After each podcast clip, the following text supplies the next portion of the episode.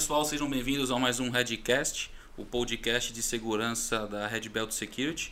Meu nome é Gustavo de Camargo, sou CEO da Red Belt Security e junto com Eduardo Lopes, diretor de tecnologia e inovação, vamos moderar mais um episódio. É... Fala Gustavo, tudo bem? Bom, estamos aí numa, numa série né, de episódios bem, bem críticos, vai, de, de alguns assuntos é, muitas vezes polêmicos e outras vezes que está na dúvida de muita gente. E esse é bem polêmico. Esse é polêmico, né? Bom, nesse, nesse segundo episódio né, da série Vazamento de Dados, um pesadelo cada vez mais constante, nós vamos discutir sobre cibersegurança em tempos de vazamentos de dados pessoais. É aí que né, o bicho vai pegar.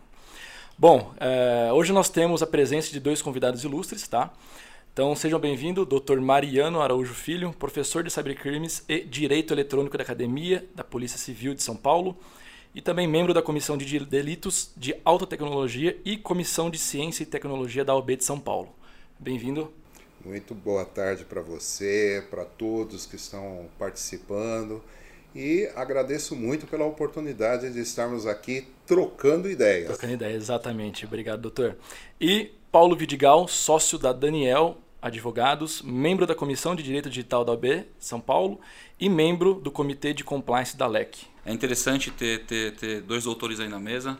É, principalmente quando a gente fala da polícia, a gente ouve muito aí, né? As pessoas têm uma nuvem aí para entender o que acontece, é, se acontece, quando acontece o que acontece, chega lá derrubando a porta, tem um japonês lá que aparece para levar os servidores também. como, como que esse mundo funciona, né? A gente vê, a gente vê muito, aliás, a gente vê muito pouco hoje na televisão a questão de, de, de vazamentos aí na televisão, jornais e tudo mais. A gente estava conversando com o doutor Mariano, ele tem um, um ponto de vista em cima disso. Eu vou pedir para ele trazer esse ponto de vista aqui para a mesa com a gente. Assim como o Paulo também pode ajudar bastante a gente vem discutindo muito essa questão da Lei Geral de Proteção de Dados. Uhum. Acho que muitas das pessoas que estão ouvindo a gente aí tem bastante dúvida em relação a isso, né? Todo, todo episódio acaba sempre falando da Lei Geral de Proteção de Dados. Eu acho que é um grande alavancador aí de, de para as empresas hoje, né, para se movimentarem na questão de cibersegurança. Então a ideia aqui é como o Dr. Mariano comentou, a gente literalmente trocar ideias, trazer a experiência de vocês para a mesa. Eu acho que a gente tem bastante a contribuir com quem está ouvindo a gente. Então se a gente pudesse começar, né, Dr. Mariano, qual é a sua visão em relação a essa questão né, da, da, da cibersegurança, essa questão de vazamento de dados? Contar um pouquinho que o, o lado da polícia né, nesse, nesse, nesse segmento. O que eu posso dizer, você colocou dois assuntos que hoje, o que, que acaba acontecendo? Eu tenho me preocupado pelo aspecto de que está havendo uma dissociação de dois temas que tem que estar sempre no radar, tem que estar sempre na mira de pessoas e empresas, além de governo. Quais são esses assuntos? Cibersegurança e principalmente LGPD, Lei Geral de Proteção de Dados. E por que, que eu estou falando isso? Todas as empresas, principalmente no, médias empresas, até pequenas empresas e as grandes corporações, estão olhando no, no horizonte vendo o que? Daqui a pouco eu tenho que estar compliance com relação à legislação que vai entrar em vigor a partir do ano que vem. Ok, perfeito. Esse é o papel. É Só que você descuidar do aspecto da cibersegurança para querer discutir exclusivamente lei geral de proteção de dados, no que diz respeito a vazamentos de informações, você está cometendo um erro muito grave. Porque simplesmente já existe uma tradição no nosso país que é o quê? Nós temos uma cultura relacionada à cibersegurança que é uma cultura que nos leva a sermos reativos e não proativos. Exatamente. Com relação à LGPD, dado todo esse intervalo, esse vacácio legis, até que efetivamente a legislação entre em vigor, as pessoas estão preocupadas. Eu preciso ter isso, eu preciso cuidar disso, eu preciso tratar dessa maneira a minha informação, mas esquece os aspectos, às vezes, que são mais básicos, mais essenciais relacionados à informação, que é a cibersegurança. Então, por favor, eu acho que a gente precisa realmente discutir Lei Geral de Proteção de Dados sob a ótica da cibersegurança, porque todos os embates, todas as discussões não estão sendo mirando os dois assuntos efetivamente mas sim mirando análises principalmente de natureza jurídica, o que, na minha opinião, é um erro, porque você tem que caminhar dentro da seara técnica, em conjunto com a seara jurídica, para que o seu ambiente de atuação ele possa não ser impactado com a entrada em vigor efetiva da Lei Geral de Proteção de Dados, mas olhando sob o foco da cibersegurança. Então, acho que isso já dá um balizamento. Com relação ao que você me perguntou, relacionado principalmente à atuação policial, o que a gente pode dizer é o seguinte: eu lanço até para que a gente possa começar agora a discutir. Ninguém consegue combater um inimigo, ninguém consegue estabelecer uma estratégia de atuação se não sabe com que tipo de ameaça está lidando. Há anos eu venho falando, o Brasil carece do que? Informação. Que, que é informação que eu estou dizendo? Alguém poderia me indicar aqui na mesa qual é a estatística oficial relacionado a incidentes de cibersegurança no Brasil? Essa é a pergunta que eu ia te fazer. e, e quanto seria mais fácil, né, nossa vida, seja de empreendedor, seja de cliente, usuário final, se esses dados realmente fossem compartilhados. É, porque, vamos lá, um ataque que hoje. Força, né? Exato, um ataque que hoje é bem sucedido num setor financeiro, é, ele, beleza, ele atacou a instituição A. É, o mesmo ataque pode ser replicado para B, para C, para D e E. Uhum. E normalmente isso acontece. Agora, se eles compartilhassem esse dado entre eles, que eu sei que eles compartilham algumas vezes, tá? Uhum. Mas não todas, não tem esse, né? Ajudaria todo mundo, né? É, eu, se eu pudesse trazer aqui uma contribuição, eu acho que primeiro, né, tem aí um aspecto reputacional, né, que está envolvido. Ou seja, ninguém quer dizer, né, ninguém quer mostrar ali que o chão, o, teto da sua casa é, enfim, possui algum problema ali, algum vazamento, né? Então a ideia da empresa é sempre empurrar para baixo do tapete, né? E nesse sentido é, não há ainda, é, antes da gente falar de legislação né, da, da LGPD, não há hoje uma obrigação das empresas de comunicar esse tipo de incidente, né? Seja qualquer órgão oficial. Então, é, evidentemente hoje o que a gente observa é isso, a empresa ela prefere tratar isso dentro de casa e não trazer à tona, né, não informar o mercado e, e não contribuir, né, como coloca aqui o Dr. Mariano, trazendo essas informações que seriam tão ricas para que a gente conseguisse projetar aí nossas defesas. Eu acho que esse ponto que você colocou, Paulo, da questão das empresas falarem, né, que acho que a lei vem para ajudar isso, eu acho que é um, é um diferencial para as pessoas que estão ouvindo a gente, para as empresas que estão ouvindo a gente aí também, é um diferencial competitivo. Ou seja, a empresa que se preocupa com o dado, com o dado pessoal, é a empresa que está criando um plano, que está, enfim, é, separando, é, equipando tecnologicamente para que isso não aconteça, né? Agora, deixa eu fazer um complemento aqui. Eu queria lembrar é, algo que o Dr. Mariano falou, e é muito verdade.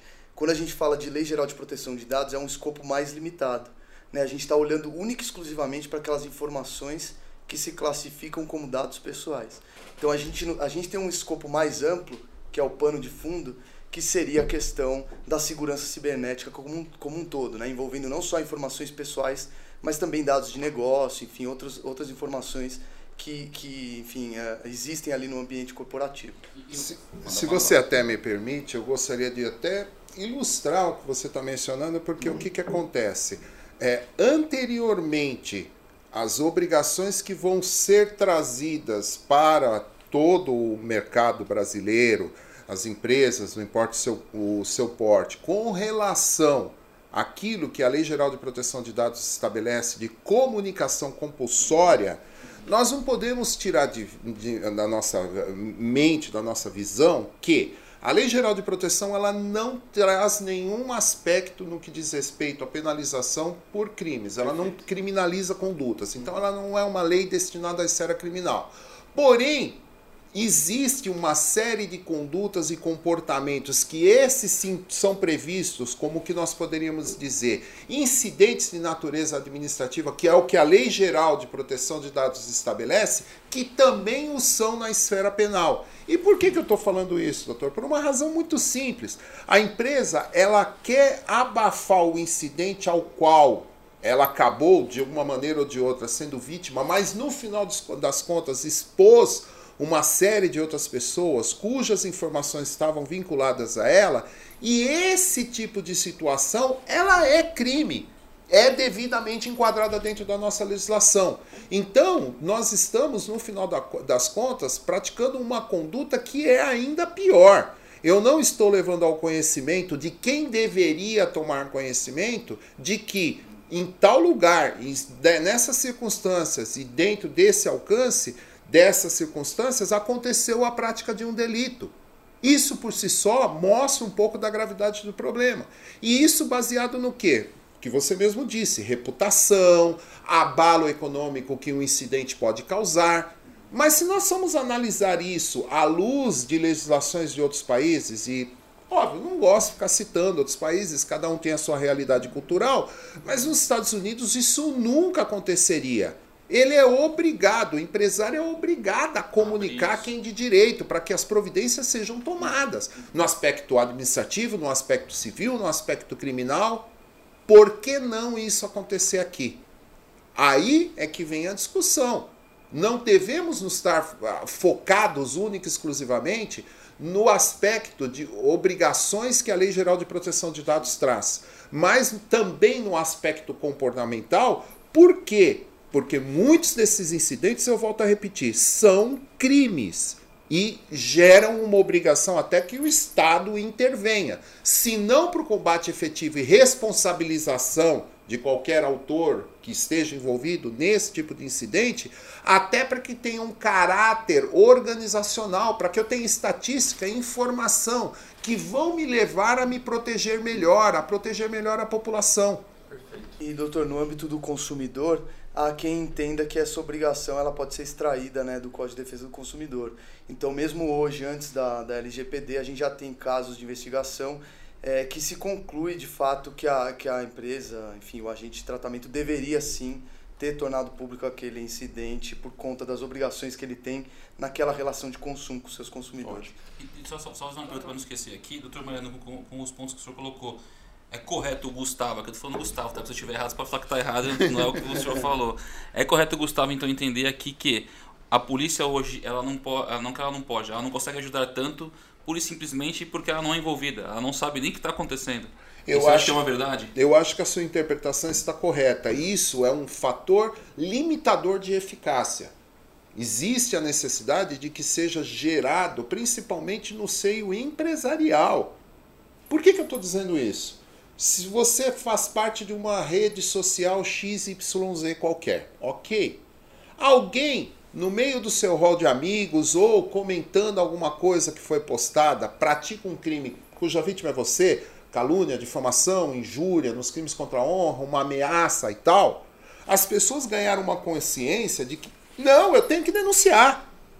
Então, no aspecto individual, as pessoas estão clareando seus horizontes e esse sim então, trazem a obrigatoriedade. No aspecto empresarial. empresarial, não. Prevalece aquilo que o doutor estava comentando. Não, abalo de reputação. Não, exposição da minha vulnerabilidade. Não, vou pensar no todo que eu não vou é, quebrar o anonimato de um dos meus usuários, porque por conta disso eu posso perder uma grande quantidade de pessoas. Isso é um pensamento atrasado e errado. E um dos poucos países onde eu vejo isso acontecer é justamente o Brasil. É, e acho que um ponto interessante que o doutor colocou aqui, que a gente fala, é, principalmente quando a gente fala da lei geral de proteção de dados, né? o Paulo acho que pode ajudar a gente bastante nisso também. É, a lei ela começou, a pessoal, muitos falam, né? Começou no Brasil para arrecadar dinheiro. Pô, pessoal, vamos lá, vamos dar uma estudada. A gente vê que é um movimento global. A gente tem diversos países com diversas leis aí já em execução. É, e eu acho que o Brasil vem numa, numa tendência, não é, não, não é nenhuma tendência, porque a gente fala muito de tendência acontece lá fora, depois acontece aqui. Eu acho que isso não, é não, não é só uma questão de tendência. É porque, como o Dr. Mariano estava comentando aqui, as pessoas elas vão no, no, no, nas redes sociais da vida, eu quase falei o um nome aí, e, e, se preocupam muito em, em, em ir atrás ali né, do que está acontecendo. É, mas isso não acontece no, no, no, meio empresarial. Aí acho que um ponto legal é, quando a gente fala da lei, a lei é para dados pessoais. Né? Uhum. Então, assim, acho que vem para fomentar muito essa questão, por quê? Porque o mercado está preocupado com a informação. E quando a gente fala mercado, é eu, o Gustavo, é o Eduardo, enfim, a gente está fomentando muito isso. Eu acho que isso pode ser. Vocês veem isso como um start para que, enfim, tenha aí já um estudo do governo para uma lei geral de cibersegurança? Você acha que isso se juntando pode trazer alguma, algum benefício aí para gente? eu antes queria fazer um pequeno reparo, porque você pega e fala assim, olha, já que fora está havendo discussão, o Brasil está dentro desse movimento de discussão de proteção geral de dados, mas a gente tem que fazer uma análise levando em consideração o cerne da questão, que é o quê? Proteção de informação. Por que, que eu tenho que proteger a informação? Sabe por que eu tenho que proteger a informação? Porque a informação hoje, em qualquer segmento do mercado, é valor. Tem um valor e às vezes um valor até mensurável. Então a informação ela é muito valorizada. Olha que interessante, não é uma simples questão de que, ah, já que a Europa lançou a GPDR e tal, o que, que acontece? O Brasil também ah, vai no mesmo embalo, lançou a Lei Geral de Proteção de Dados. Não, porque a sua informação hoje, num mundo em cloud, ela está no Brasil, ela está na Irlanda, ela está nos Estados Unidos. E, e, mais do que isso. Olha que interessante como a coisa tem que ganhar a amplitude necessária. Uma das primeiras características, que vai, uma das primeiras situações que vai ter que ser discutida quando tiver a organização efetiva da, a, da agência, da Autoridade Nacional de Proteção de Dados, o que, que é essa troca transnacional de dados e informações? Uhum do, se eu não tiver aqui no Brasil o correspondente à agência europeia que cuida de proteção de dados, eu vou estar impedido de fazer trocas de informações que são vitais principalmente para quê? Desenvolvimento econômico do próprio país. Então, não é uma mera discussãozinha assim de alguma coisa que você está fazendo, ah, na Europa fez, eu vou copiar e vou fazer também. É mais amplo. Falando de legislação de cibersegurança, aí eu sou um crítico, porque a minha experiência de vida, a minha experiência profissional, e por ter tido uma participação efetiva quando estava em discussão o antigo projeto Azeredo de Lei de Cybercrimes, me mostra o quê? Que nós temos uma legislação muito pífia e ineficiente, fruto, na minha, na minha visão pessoal, de mera interferência política para que a gente sequer tivesse condições de fazer frente a combate à cibercriminalidade baseado na própria Convenção de Budapeste. Nós não somos efetivamente é, ratificadores da convenção. E isso nos traz problemas muito sérios. Dada a cybercriminalidade ela ter um alcance mundial, global, se eu quiser uma informação de um criminoso que não está aqui no Brasil, mas está, por exemplo, lá no Japão, qualquer lugar da Ásia, seja lá o que for, eu fico impedido. Esse é o grande problema. É esse aspecto ampliado que nós precisamos discutir. Uhum. Então, o problema é mais a, a falta de disciplina dessa cooperação internacional, doutor, na sua visão? Ou, é, ou o, senhor, o senhor diria que as legislações internas nossas são deficitárias por falta talvez de tipificação de crimes, ou mesmo as penas talvez sejam brandas? Qual que seria o maior, uh, vamos dizer, o maior destaque que você daria aí nesse contexto? Eu tenho uma, uma consideração. Até quando a gente estava discutindo o projeto do senador Azeredo relacionado a cybercrimes, que acabou não resultando em nada. O que resultou está aí. Lei Carolina Dickmann, o cunhado da Carolina Dickmann, por uma situação de marketing, não vem ao caso. A questão é a seguinte: você vê uma péssima técnica legislativa. Vou dar um exemplo. Você tem lá um termo, um, um, um verbo para caracterizar uma prática de um delito que não faz o mínimo sentido. Invadir um computador. Invasão da análise efetiva desse verbo que traduz a conduta criminosa é algo que é praticado mediante violência. Alguém já viu no computador, né? É, exatamente, invadindo a porrada o computador. Então isso já mostra de cara a falta de conhecimento do legislador que aprovou esse tipo de matéria. Algo para apagar incêndio rápido. E talvez. E a pena é bastante branda também, né? Totalmente. Eu acho que em todos os delitos é um que estão que lá. É, exato, é, mas em todos falando. os delitos que estão lá, você tem um verdadeiro, um verdadeiro incentivo à prática delitiva. Esse é um problema sério. É só para só objetivar, a gente está falando aí de é, uma pena de detenção de três meses a um ano, né? E mais multa aí para o caso de invasão, né? Como o doutor colocou, de dispositivo informático. E a pergunta é, isso vem acontecendo? Não, é exatamente o que eu ia perguntar. Vamos, a gente está falando né, de LGPD. É, vai entrar basicamente daqui a alguns meses, 10, se der tudo certo. Vai dar. Vai dar, né? Saiu ontem a prorrogativa talvez, nada voltar, mas enfim, depois a gente fala sobre isso. Na prática, eu, Eduardo, tive meus dados pessoais vazados. Vamos supor isso daí. Uh, eu hoje. que foi o Gustavo, vamos lá, eu descobri que foi o Gustavo. Ou ainda não descobriram, mas vamos falar. Primeiro, o primeiro exemplo. Eu, Eduardo, hoje descobri que eu tenho meus dados vazados, seja. Enfim, descobri que, que na prática eu, Eduardo, hoje tenho que fazer? Então, Eduardo, para começo de conversa, é, se isso acontecer de fato, eu acho que a sua preocupação maior vai ser no âmbito civil do que no âmbito criminal. Ou seja, a gente tem que sempre pensar que um mesmo fato ele pode gerar consequências cíveis, ou seja, reparatórias aí de eventual prejuízo que você possa ter tido, é, como também criminais. E aí, criminal, a gente está falando então punir o infrator. E eu acho que a pessoa que acaba sendo vítima de, um, de uma situação como essa, talvez a, a, principal resposta que ela queira de um judiciário, de uma atividade policial que seja, enfim, é uma resposta de reparação e não tanto uma resposta de ver eventual infrator numa cadeia, enfim, eu Entendi. acho, primeiro, é, isso a gente tem que contemporizar. E aí, é, eu acho então que você poderia buscar uma dessas duas esferas, então você poderia fazer lá um boletim de ocorrência que ia desencadear né, uma investigação policial, isso no âmbito criminal.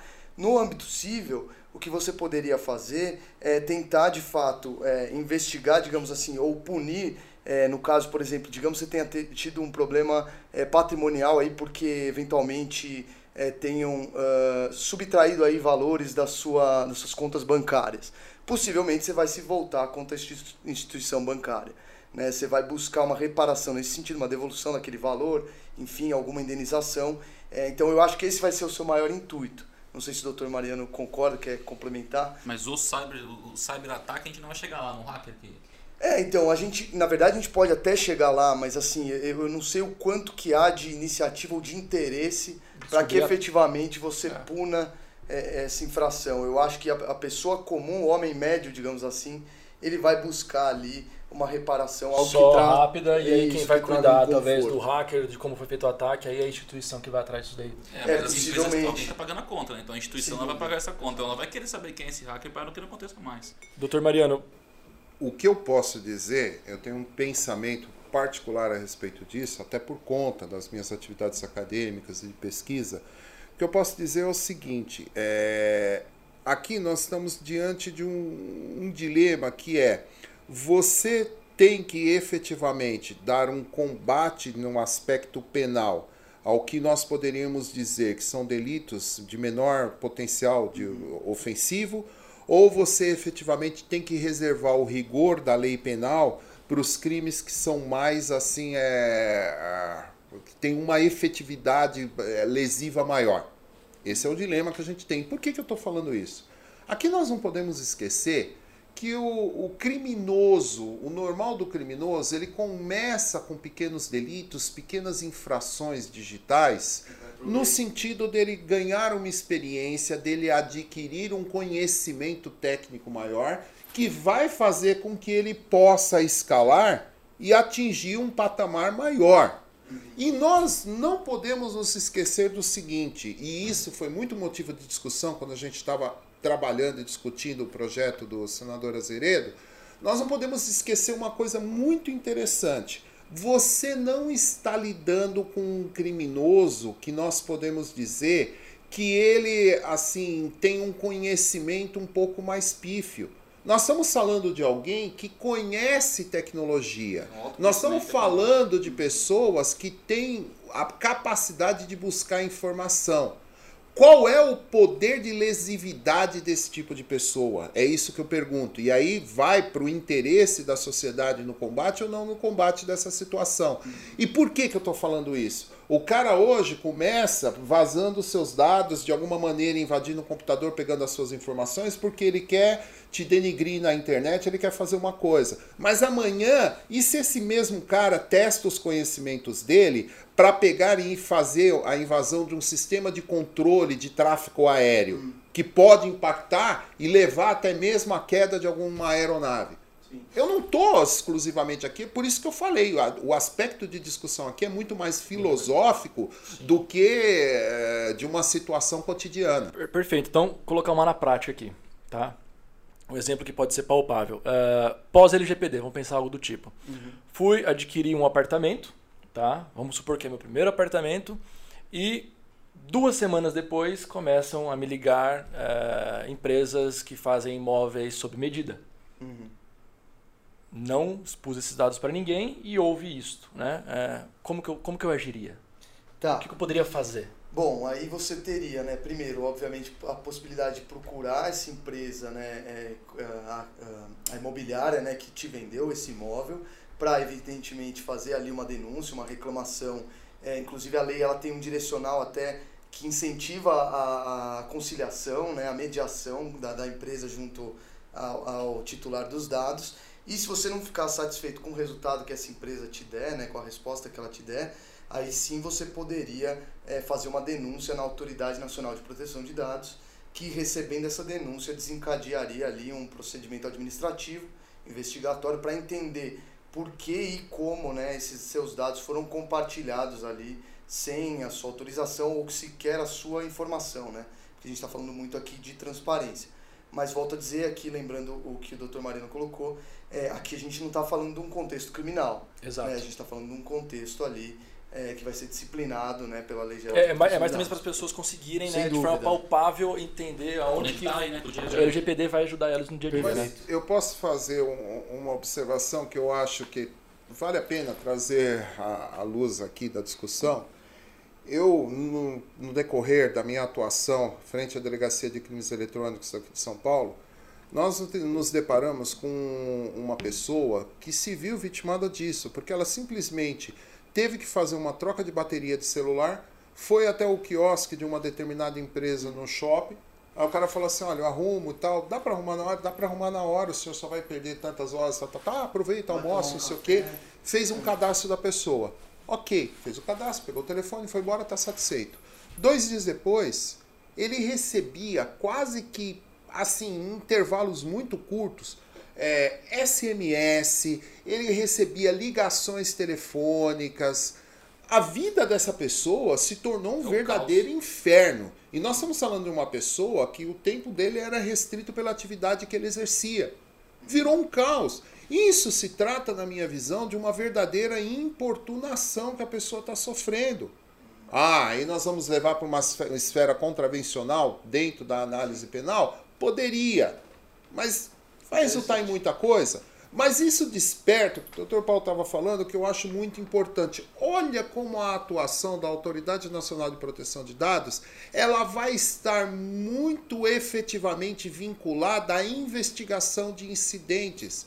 Então, é preciso que o governo tome muito cuidado para não dissociar essas duas facetas de atuação. Nós não estamos falando de uma agência que ela vai simplesmente observar se o tal parágrafo, artigo, capítulo da lei ela está sendo utilizada a contento. Ela precisa agir com efetividade, sabendo que inclusive uma boa parte das empresas, por aspectos de interesse pessoal, cultural, seja lá qual for a motivação, ela não vai colaborar, ela não vai ser transparente, ela não vai dar o dado. Ela não quer aparecer, né? Ela não quer aparecer e mais, ela não quer ser responsabilizada.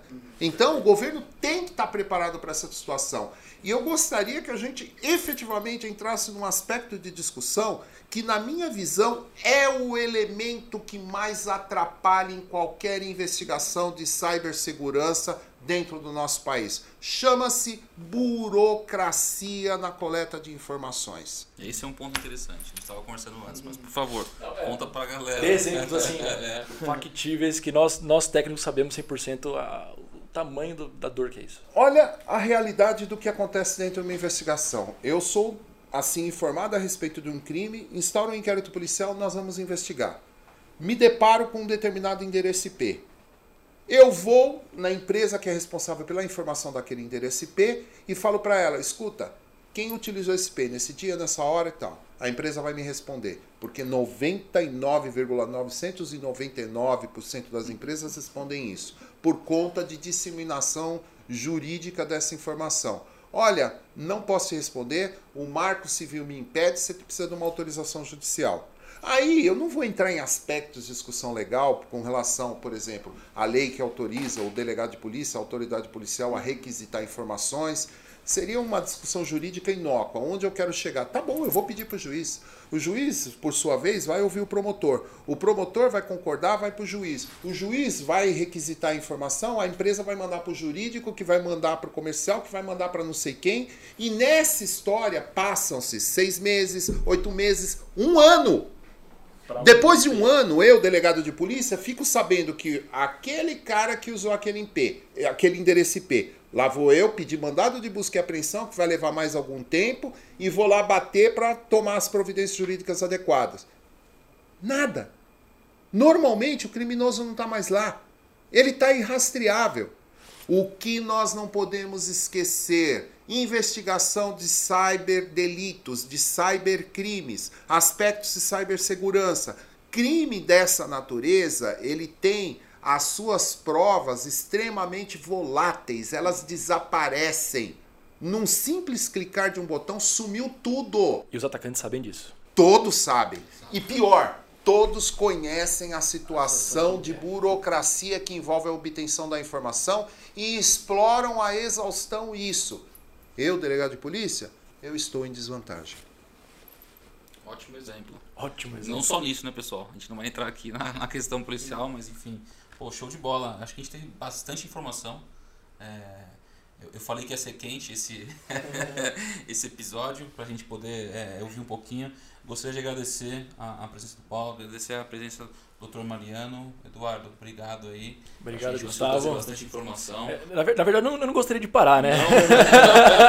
é aquele papo que, que vai, mas não pode ficar algo. Exatamente. É o muito pessoal extenso. fala, pô, estamos ouvindo muito tempo já. É, mas é, voou, gente. Já estamos aqui. Quanto Foi, tempo foi já? 35, 37 minutos. É, obrigado, doutor Mariano. Obrigado, doutor. Foi demais a, essa troca de experiência. Uh, acredito que deu para a gente ter um pouco mais palpável né, onde que a LGPD pode ajudar. Mas, enfim, sabemos que quando a gente fala de vazamento de informações pessoais, né? Ainda que pessoais, tá na, ainda tá na moda. É. Eu espero que vocês não tenham que gravar agora na sequência, porque eu queria até gastar mais uns 10 minutinhos aqui depois pra gente continuar essa Com conversa. certeza vamos, com certeza. Obrigado, gente. Eu gostaria de agradecer, tá, doutor Paulo, Eduardo, olha, a gente está à disposição, é sempre um prazer a gente poder colaborar de alguma maneira, porque a isso eu tenho um nome que sempre vai ser uma das coisas, uma das bandeiras que eu carrego. Isso que nós estamos fazendo aqui se chama educação digital. As pessoas precisam ganhar conhecimento desse tipo de informação, as pessoas precisam ter o seu horizonte de visão alargado. Então, quando a gente tem a oportunidade de participar de uma iniciativa como essa, eu só posso bater palma e louvar. ah, show de bola, agradeço. Pessoal, voltamos no próximo episódio para falar o que fazer se estiver envolvido em um vazamento de dados, tá? A gente conta com a presença aí do Fernando Ribeiro, CSO da Aerofarma e Patrícia Teixeira, autora do livro Gestão de Crise nas Redes Sociais e consultora de crise e comunicação de resultados. Vem bastante coisa, coisa legal aí. Então não deixe de conferir e vamos para cima. Obrigado, gente. Valeu. Falou. Edgecast.